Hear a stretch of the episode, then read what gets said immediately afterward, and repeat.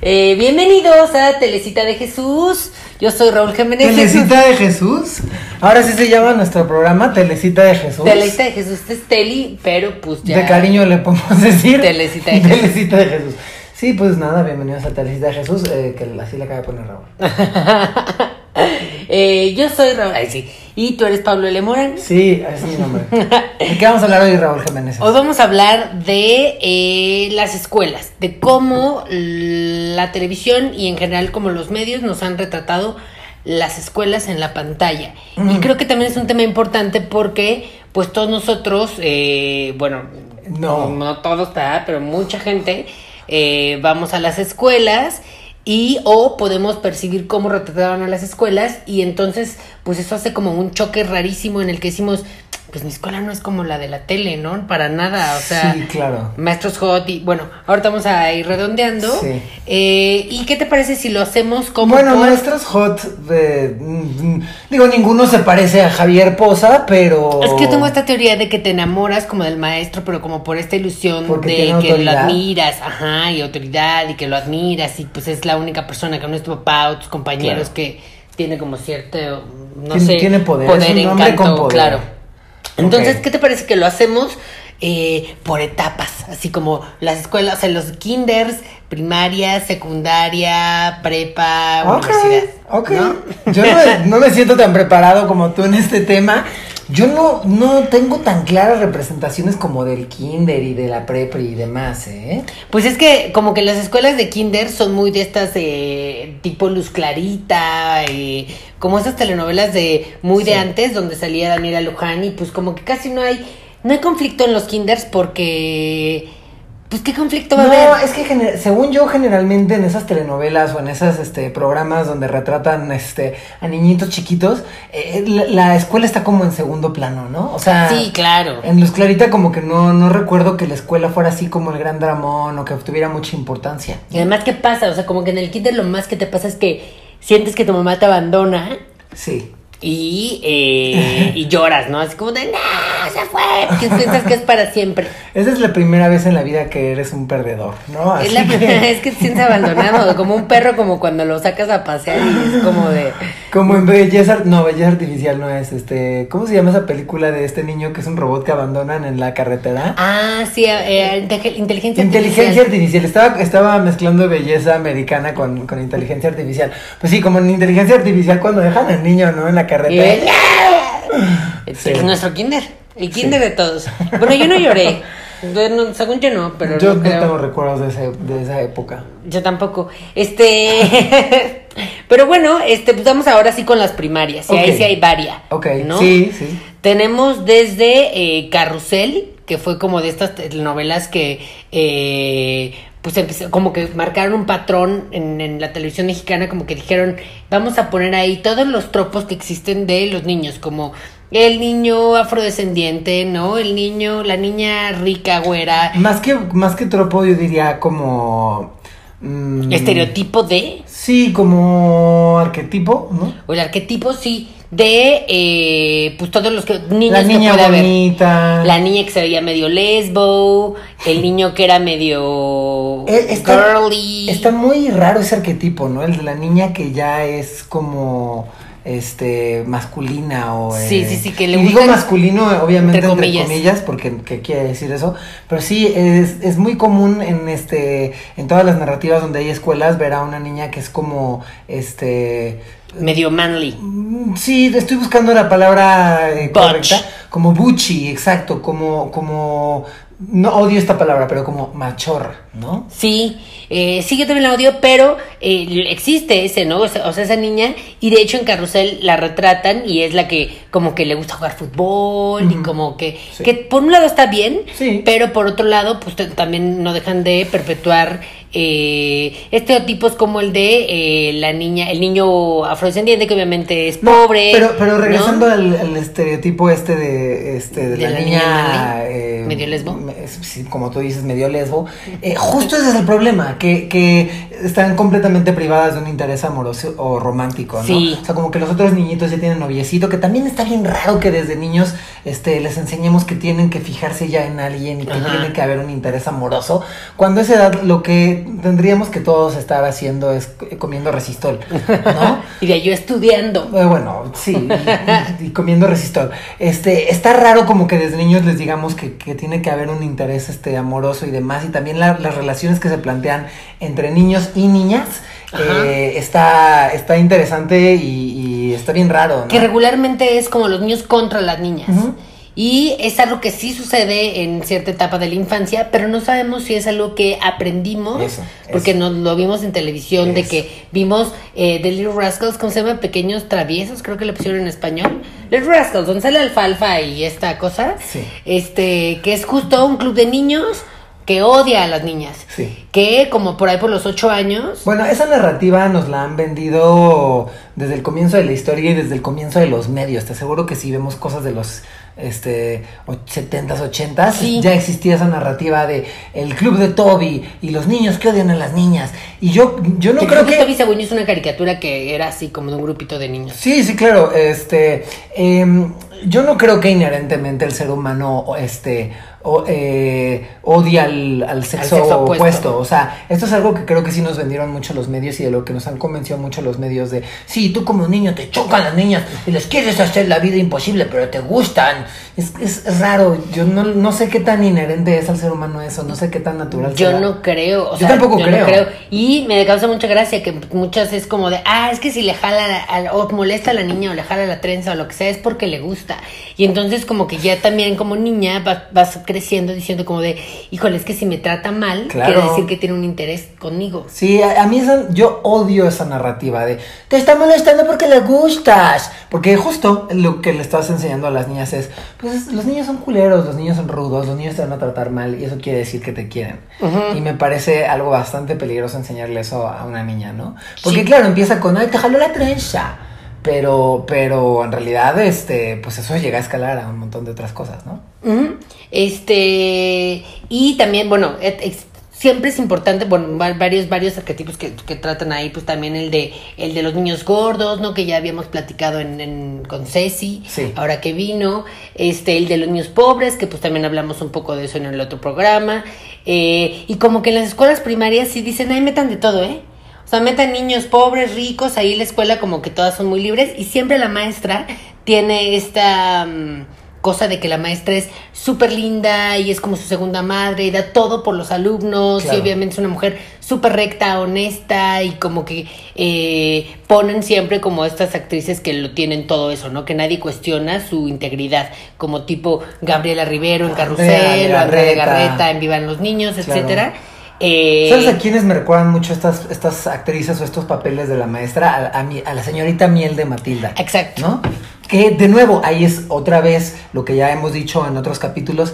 eh, muchas cosas que suceden en las telenovelas eh, las traemos directo de Hollywood y de películas estadounidenses, ¿no? O sea, esos arquetipos nada más los estamos replicando en nuestros medios, pero no son nada nuevo. O sea, creo que sí eh, hay un arquetipo de la maestra dulce. Este, Que súper ama a los que niños. súper ama a los niños y da todo por los alumnos y, y demás, ¿no? Ajá. Este, y creo que viene totalmente de Estados Unidos. Pero sí, en México yo lo veo muy claro, ¿no? Estas, como dices, estas mujeres, este, que generalmente son atractivas, pero no lo suficientemente atractivas como. O, o sí atractivas, pero no lo suficientemente seductoras. Como para que no sean Como para que, atractivas los, sexualmente. para que los papás de los niños este, les tiraran la onda o demás. Claro, sí. O sea, es como una imagen medio maternal y a su vez como virginal. Sí. Este, muy rara, ¿no? Sí, muy raras las maestras. De hecho, que ni siquiera visten como con falda arriba de la rodilla. Es como, no, ellas son así, pues, virginales. ¿no? Inmaculadas. Inmaculadas. Y sí bonitas, pero inmaculadas y como figuras, este, pues no de autoridad a las que temes, pero sí de una autoridad este, a, la que, a la que te puedes acercar este, un poco más. No sé, es- está bien rara esa figura, ¿no? De, las de las profesoras, sobre todo de las profesoras de primaria, ¿no? Generalmente se llaman Miss Lupita, ¿no? Ajá, de hecho se llamaba la de Vivan los Niños, la maestra Jimena, que es, Ah, claro, la maestra Jimena. pues que esa escuela todavía no era eh, oficial, no era escuela tan nice como la vivían los niños.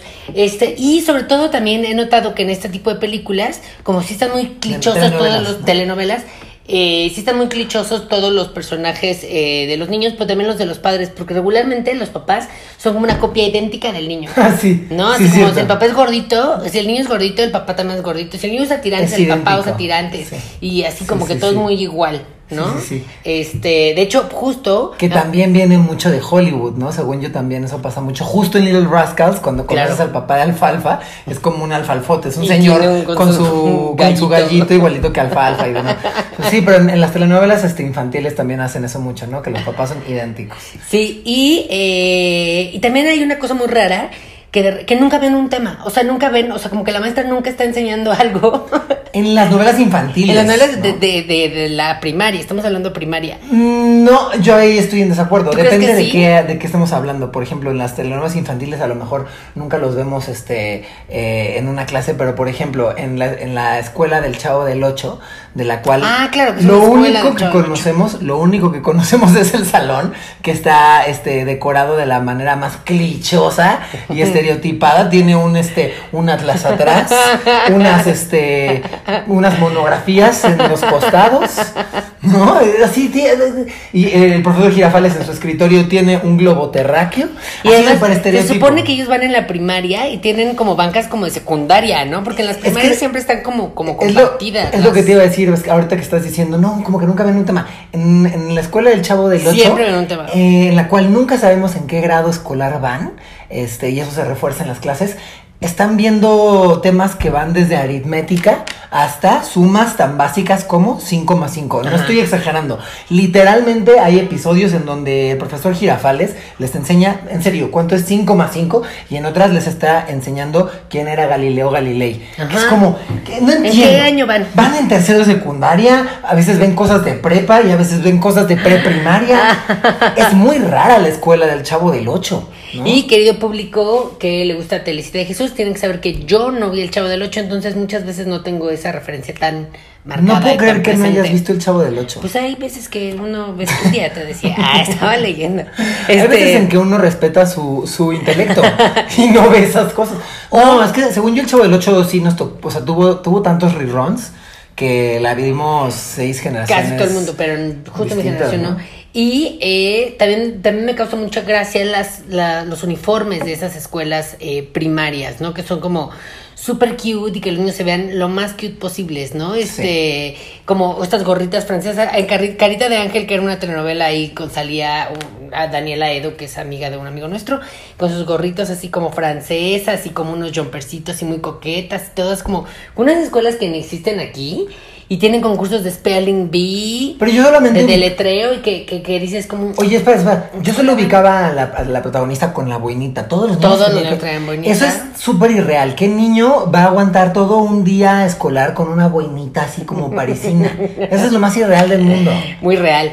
Y, eh, o que tenían, ajá, concursos de baile. Pero yo, yo ahí tengo una objeción, bueno, más bien no estoy de acuerdo con algo que dijiste, que los, este, los uniformes están diseñados para que los niños se vean muy tiernos. Yo diría que algunos. Porque, Claro, por ejemplo, con los niños gordos, como ya hablamos con Cés, eh, sus uniformes están diseñados para... Para que se vean gordos. Exacto, para enfatizar lo gordos que son. Generalmente tenemos este niños con, bo- con botones que... Este, A que- punto de reventar. A punto de reventar, o solo amarrado, o, o solo abrochado de un botón. El Porque- suéter les queda chico. les queda chico. ¿no? O sea, en el caso de los niños gordos, por ejemplo, y tiene que ver evidentemente con un tema de gordofobia, este, y de enseñarnos que lo gordo es lo, lo no deseable, los uniformes les quedan mal a los niños gordos. Sí. Y, eh, Y eso es súper injusto, porque te enseñan que, claro, que a Simoneta, que es la niña rubia, claro que le- se le ve súper bonito, porque además es la blanquita y no sé qué y demás, y la rubia, y este, a Polita, pues le queda horrible, ¿no? O Los sea, que son de otra generación son María Joaquina y no hago cómo se llamaba el personaje de la gordita. Bueno, Luz, ah, bueno, sí, ajá. Ajá, María Joaquina Ludvica. Y también hay un personaje muy importante en esas escuelas que es el conserje. Sí. El conserje o el que es para ser cómplice de los alumnos, ¿no? Que de repente el conserje o el prefecto, si ya están más avanzados, tipo esta telenovela de Belinda que se llamaba eh, Amigos por Siempre. Ujú.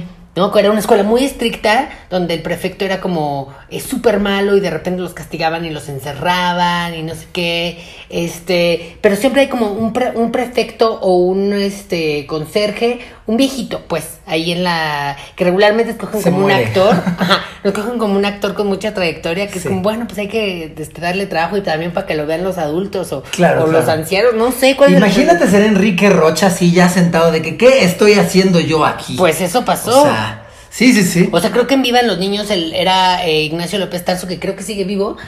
O sea, salían en Vivan los Niños del conserje. Que Ignacio López Tarso sigue vivo, no importa cuando esto. sí. Él sigue vivo.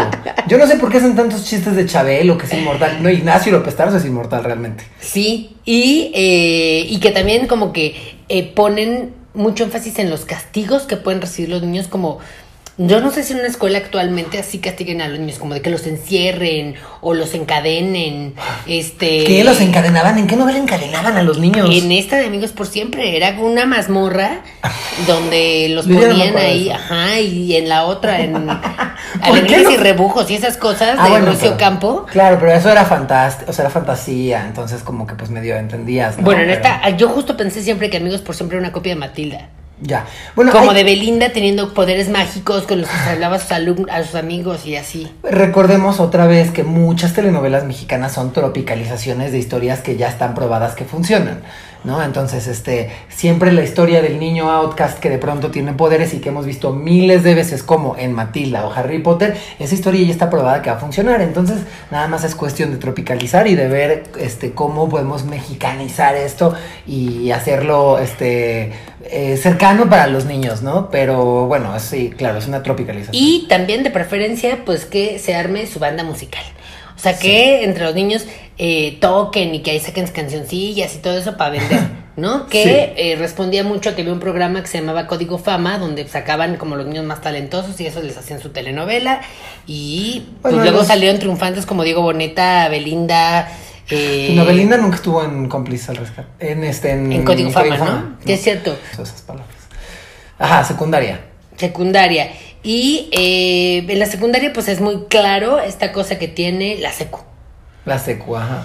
Donde es una secundaria que yo no entiendo. Es súper americanizada. Es como ¿no? una prepa gringa. Gringa, sí. O sea, por grupo de porristas, el grupo de los científicos, Y aparte en la secu, en la secu está súper raro que mezclan a niños de todas las edades, ¿no? Como que en el mismo, en el mismo año escolar, este, van niños de 12 años y, y también unos de como 17. Está muy raro. Hay, creo que hay un arquetipo, este, de, de un personaje que no mencionaste, eh, ahorita que decías los diferentes arquetipos, ¿no? De la bonita, del niño pobre, de la. Hay uno que te faltó que es el niño bully. Siempre hay un niño que es el bully que generalmente usa ropa de cuero, a pesar de que tienen todos este uniforme. Y, y- y pelo de picos. Y pelo de picos, ¿no? Porque los bullies eso hacen, siempre traen su pelo ahí, este. como Stoperol. Si fueran Sid Vicious. Está muy raro eso. Sí. Como motociclistas en potencia. Sí, No sí, se visten. Pero muy raro. Y, y, ajá, y el cliché del ñoño.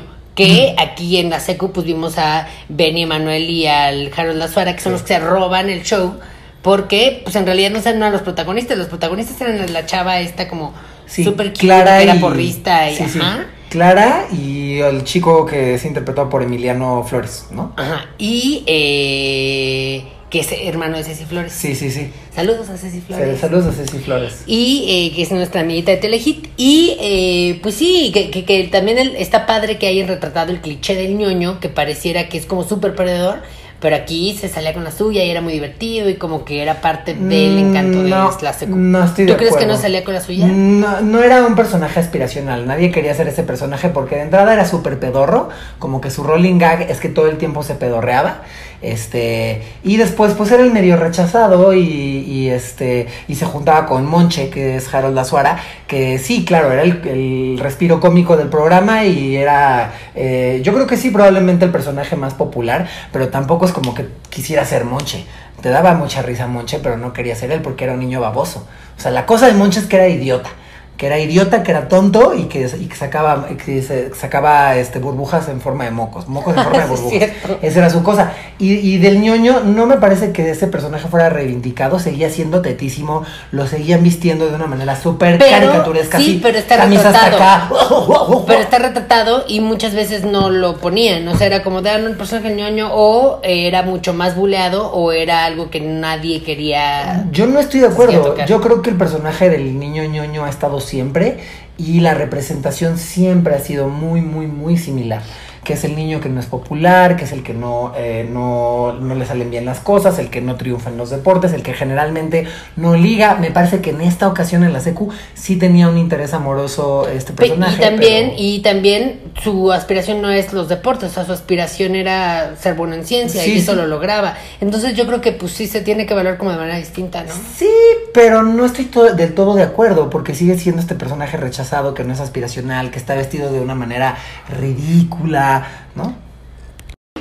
Eh, pues sí puede ser, aunque eh, según yo los niños les gusta vestirse así, ay sí. Este No, a los ñoños usan eh, playera del mago de Oz. No, no es cierto, no es cierto, esos son estereotipos, es broma. No creo pues muchos eso. sí.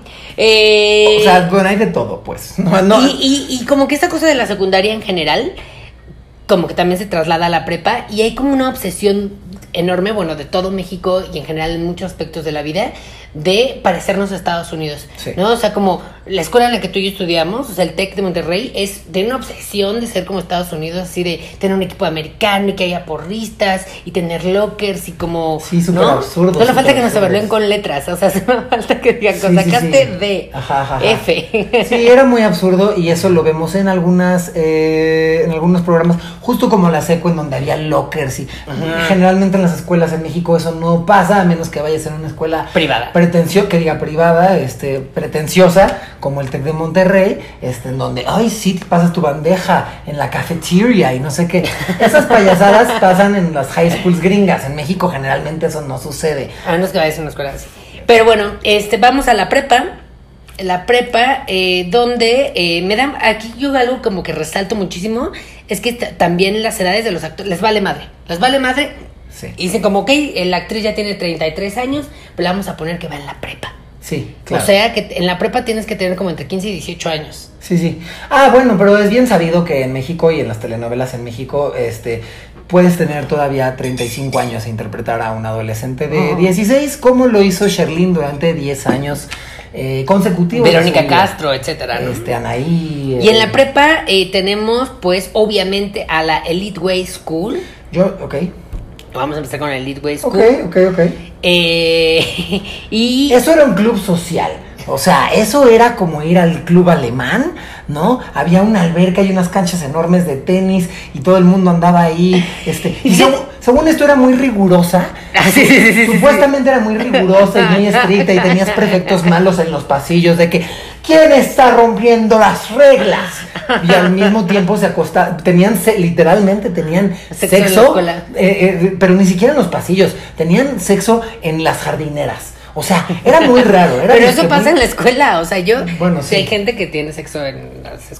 Pero así tan enfrente de todo el mundo que, bueno, era muy raro porque era disque muy estricto, pero al mismo tiempo la, la escuela disque muy estricta no, no penalizaba nunca que las niñas se, este, se... tuvieran el- la corbatilla ahí suelta, por ejemplo. Es lo de menos, que se subieran muchísimo la falda y que se hicieran una ombliguera con la camisa. Eso no había problema. Claro, si la ¿no? escuela es tan estricta, tienen- así son rigurosos, sobre todo con el uniforme. O sea, yo iba en una escuela Claro. militar y el uniforme tendría que, tenía que estar impecable e idéntico en todos. Sí. Y en, en Rebelde les valía madre el uniforme. O sea, cada quien lo usaba a su conveniencia, Claro. ¿no? Que si ombliguera, Sí, que yo sin mira sin blusa, que yo uso la corbata de falda. O sea, ya lo que fuera. Ya nada más faltaba que los hombres no trajeran camisa, solo trajeran como el saco y la corbata. Ajá, así, ajá. ¿qué? No, ¿Ya? solo corbata. Sí, sí, sí, ya, ya, un absurdo total, o sea, pelos pintados, total. o sea, cosas como que en las prepas así de rigurosas o así de eh, como que no lo hubieran permitido, ¿no? Esa escuela me parece que es la, la escuela más absurda.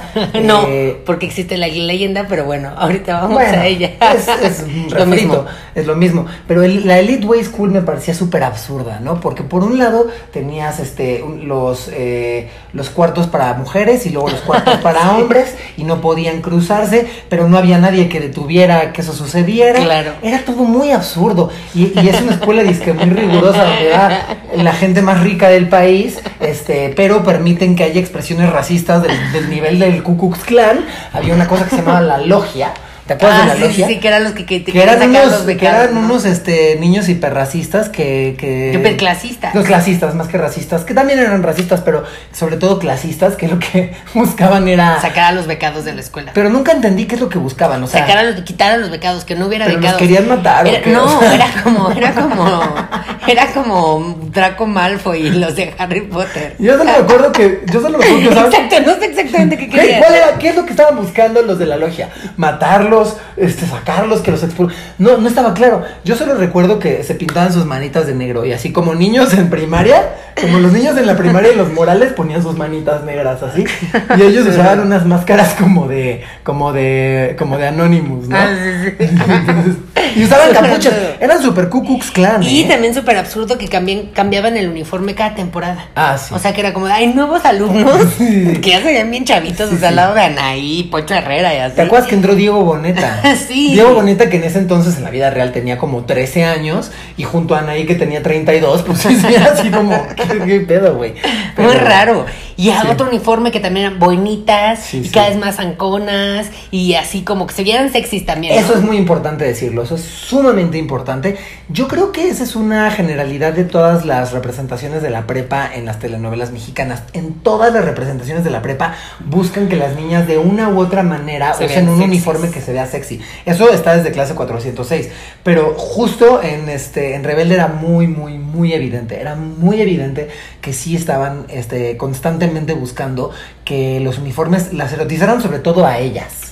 ¿No? Claro. Y ellos teníamos momentos en donde estaban erotizados porque no había que descuidar eh, al público femenino, que probablemente era la mayoría, este, pero estaban erotizados, por ejemplo, en las albercas. Porque esta era una escuela que, mira, parecía todos, todos los techs de Monterrey juntos. Tenía un teatro gigantesco, pero una alberca olímpica, 40 jardineras, ¿no? O sea, eh, ¿qué es esto? Y sí, un club social, literal. Club y social. obviamente también respondía a que se armara de preferencia una banda musical en las prepas, ¿no? Claro. Y de ahí sacar también lana de discos y ventas y Eso, pues, RB. eso existe en función de la mercadotecnia de la misma novela, ¿no? Evidentemente. Este, y también me parece muy curioso que eh, existían maestros, o sea, los maestros que daban como las clases de ahí, que tenían como que la misma edad de los alumnos. Me urge comentar sobre eso. Eh, ¿Por qué nadie nunca notaba que los profesores tenían literalmente cuatro años más? Bueno, eso pasa, o sea, yo tenía Bueno, cuatro sí. años más que mis alumnos cuando estaba da clase. Pero creo que eso, no, eso Pero- pasa más en la universidad. Ah, ¿no? sí. En la universidad sí, de repente tienes 20 y tú y tienes algún profesor de 26 y 28, demás, ajá.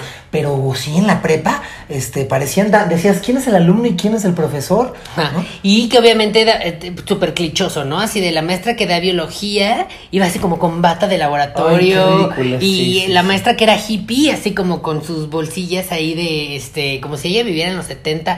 O sea, Hay un tropo muy, muy, muy, muy constante en las telenovelas juveniles y es el del profesor de deportes generalmente, porque el de deportes es el que está mamado, cuando en la vida real, este... el de deportes no es el mamado, es el que parece luchador. Sí, siempre son así unos señores botijones que nunca han hecho nada de ejercicio. O alguna vez a lo mejor cuando eran jóvenes. Sí, como que dejaron de hacer ejercicio y ya evidentemente tienen 15 años de... No es por hacerles body shaming, pero evidentemente estas personas no han hecho ejercicio en 15 años y ya nada más están Y sentados. son ahí. los que tienen que decirte cómo hacer el ejercicio, ¿no? Sí, pero bueno, en las, este, en las telenovelas es muy común este, este tropo del profesor que está mamado y guapo, eh, de deportes generalmente, que se liga a las alumnas. Ajá, lo cual también está súper mal. O Ah, sea, y eso es también muy, muy, muy constante en las telenovelas juveniles. Los- la- las relaciones, que también supongo que un poco en la vida real, eh, las relaciones profesor-alumno, ¿no? Sí, pero creo que sí está mal que eh, las novelas como que suceda sin como consecuencia, no sé, como que siento que deberían de retratarlo de manera más real, como para que por lo menos se lleven una información como de este güey que sabe mucho más, pues sí puede abusar un poco de lo que yo pienso, digo, Desde luego. creo, etcétera. No, a mí me parece que desde luego que este hay un abuso de hay un abuso cuando alguien de 40 años anda con alguien de 17, ¿no? O sea, hay un abuso por el simple hecho de que la persona que este de 40 años eh, tiene un bagaje de vida y cultural mucho más amplio que, que un adolescente, o sea, es un abuso y sí sí está también muy romantizado, ¿no? Esta onda del, del profesor que anda con la con la alumna. Y no nos podemos ir sin que obviamente tratemos el tema de las drogas en las prepas. Claro. En las escuelas de las prepas y siempre son pues súper estigmatizadas, ¿no? Donde eh, pues les, les da sobredosis siempre o los vuelve locos o empiezan como a ser muy agresivos. O sea, como que siento que no hay información real sobre las drogas. Sí, me creo que me gustaría abordar ese tema en otro capítulo. Debería, ¿no? Solo hablar de drogas. Eh, hablar de drogas y de alcohol, porque me parece que eh, sí hay un hay una representación de esos temas que está fatal, que es des- que desinforma, eh, que no te da una perspectiva evidentemente y pues claro, por eso creces este eh, y te da la super pálida, porque en tu cabeza lo que registraste es que cuando te, te fumas un cigarro de marihuana te pasan esas, esas cosas. Me gustaría creo que en otro Ándale, capítulo hablar otro de drogas. Eh, de drogas y, Y alcohol. alcohol. Pero estábamos en los arquetipos de los profesores. También tienes como diferentes arquetipos muy claros, ¿no? O sea, está como el profesor eh, buena onda, ¿no? Que es como el aliado de los chavos. Está el súper estricto que todo el mundo odia. Está el idiota. Siempre hay un profesor como baboso al que todos se hacen pendejo. Que en el caso de Rebelde, por ejemplo, el, el, el director. El, el director y la secretaria, ¿no? Los dos fun- fungían ese papel. Eran los dos un poco un respiro Pero ella cómico. era como más maternal. Era, ella era más maternal, este, pero el personaje de Felipe Nájera sí era así como un súper baboso que... Todo el mundo hacía lo que que quería. le metían este estas cosas para cagar en el café y entonces estaba cagando en los mingitorios y pasaban Sí. estas cosas como muy absurdas. ¿no? Este, Y fíjate, antes de que se nos olvide, algo que yo noté muchísimo en esa época es eh, la fascinación por los uniformes y que de repente ya sacaban la línea de uniformes pirata. O sea, tú ibas como al mercado de Coyoacán o cualquier mercado y vendían los uniformes de Rebelde y de otra telenovela que se llamaba Locura de Amor, pero pirata. Locura de Amor era un, un uniforme como suéter rojo que tenía letras aquí.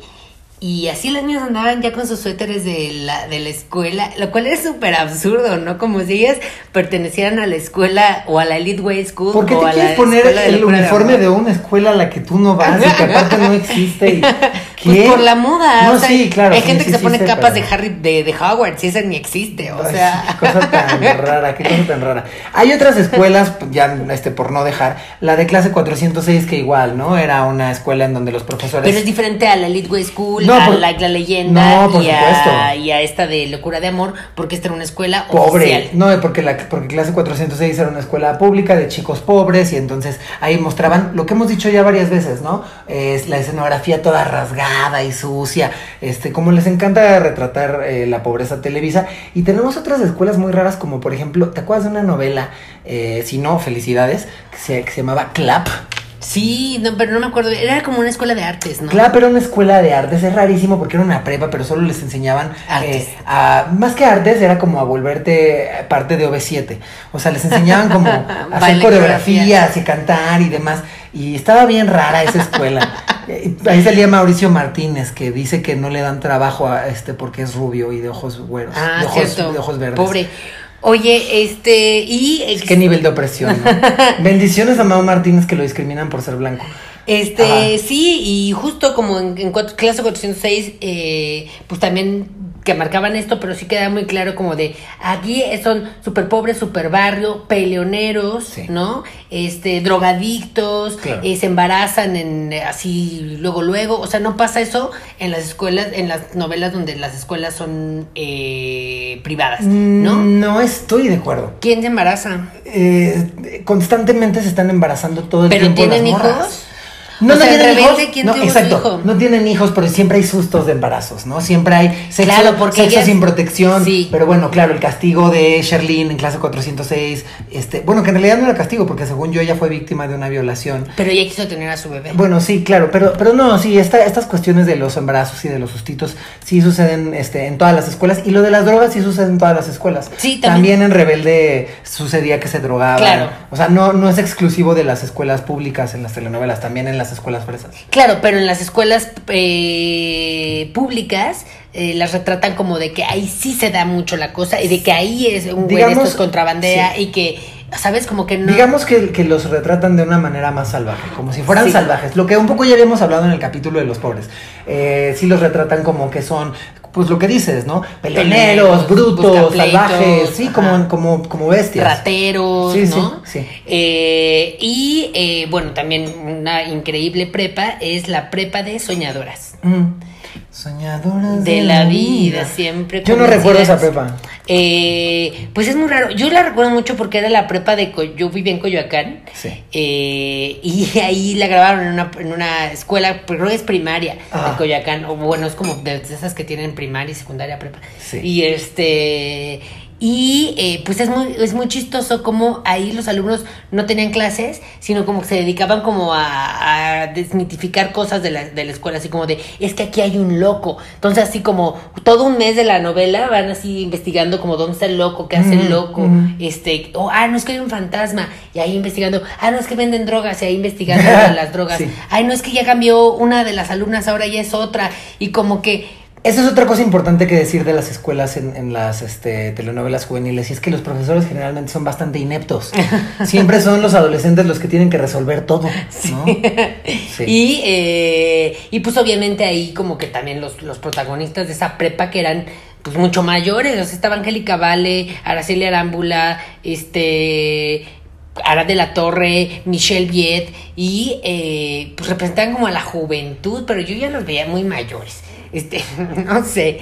Eh, Soñadoras es una, es un clásico. Sí. Eh, ¿Qué en Enseñadoras está esa eh, legendaria escena donde Michelle Viet este, regresa siendo sexy Ajá. y que dice, ah, hola profesor. Me voy a sentar aquí y se no sienta como en la barra. se sienta como en la barra. Y de universidades, pues tenemos esta de eh, Teresa Rubí. Yo creo que esas realmente están en un superplano secundario. La mayoría de la acción. ¡Ah, mentira! Iba a decir que no importaba que estudiaran o no. No, sí que importa porque ahí es donde conoce Teresa Al profesor. al profesor. Y donde le hacen la- el- esta cosa como eh, que la, la exponen frente a todos los demás que es pobre. Y donde eh, pues también tiene esta rivalidad con Margarita Magaña. Sí. Joven por siempre también. Joven por siempre. Que tuvimos un susto de que se había muerto. No sé qué. Ah, sí, sí, pero no, fake news, no está muerta, está viva. Y, eh, y también en Rubí, en Rubí que empieza con los alumnos, con sus compañeros. Es que la Rubí de Camila Sodi, bye. Pero la Rubí verdadera, la Sí. verdadera, la de Bárbara Mori. Mira, este, ahora sí que aquí se aplica toda la gente que ha hecho el drama de que la sirenita es negra y no, y no sé qué. No sean racistas. El- la única eh, ocasión, el único, eh, el, el único caso en donde sí se vale no me representa es con Ruby. Es así, not my, hashtag not my Ruby. A la sirenita déjenla en paz, pero sí, esa, esa Ruby sí es así, de- esto es una falta de respeto. Pues esta vieja, o sea, Rubí se empieza a aprovechar de los alumnos, Sí. de los otros compañeros, o sea, que tienen más dinero, y pues obviamente habla del tema eh, súper clasista en el de que ellas están en una universidad en la- a la que no pertenecen por su nivel socioeconómico, Sí. y entonces tratan de... eh, pues de estar al nivel, ¿no? Como el de usar ropas de marca y comprarse cosas caras y que la gente note que están, eh, que son parte de la misma cosa. Sí. Eh, y pues ya creo que son las únicas cosas La que están de las es- universidades. Lo único que hay que rescatar ahí es que tampoco parecen alumnos universitarios, se ven súper señores ya graduados desde hace Sí. 10 años, Sí. ¿no? Sí. y pues ya. ¿Cómo ves? Muchas gracias. por Muchas este gracias, programa. muchas gracias por todo. Pónganse a estudiar, no se salgan de la escuela. Eh, la escuela es buena. Bye. Bye.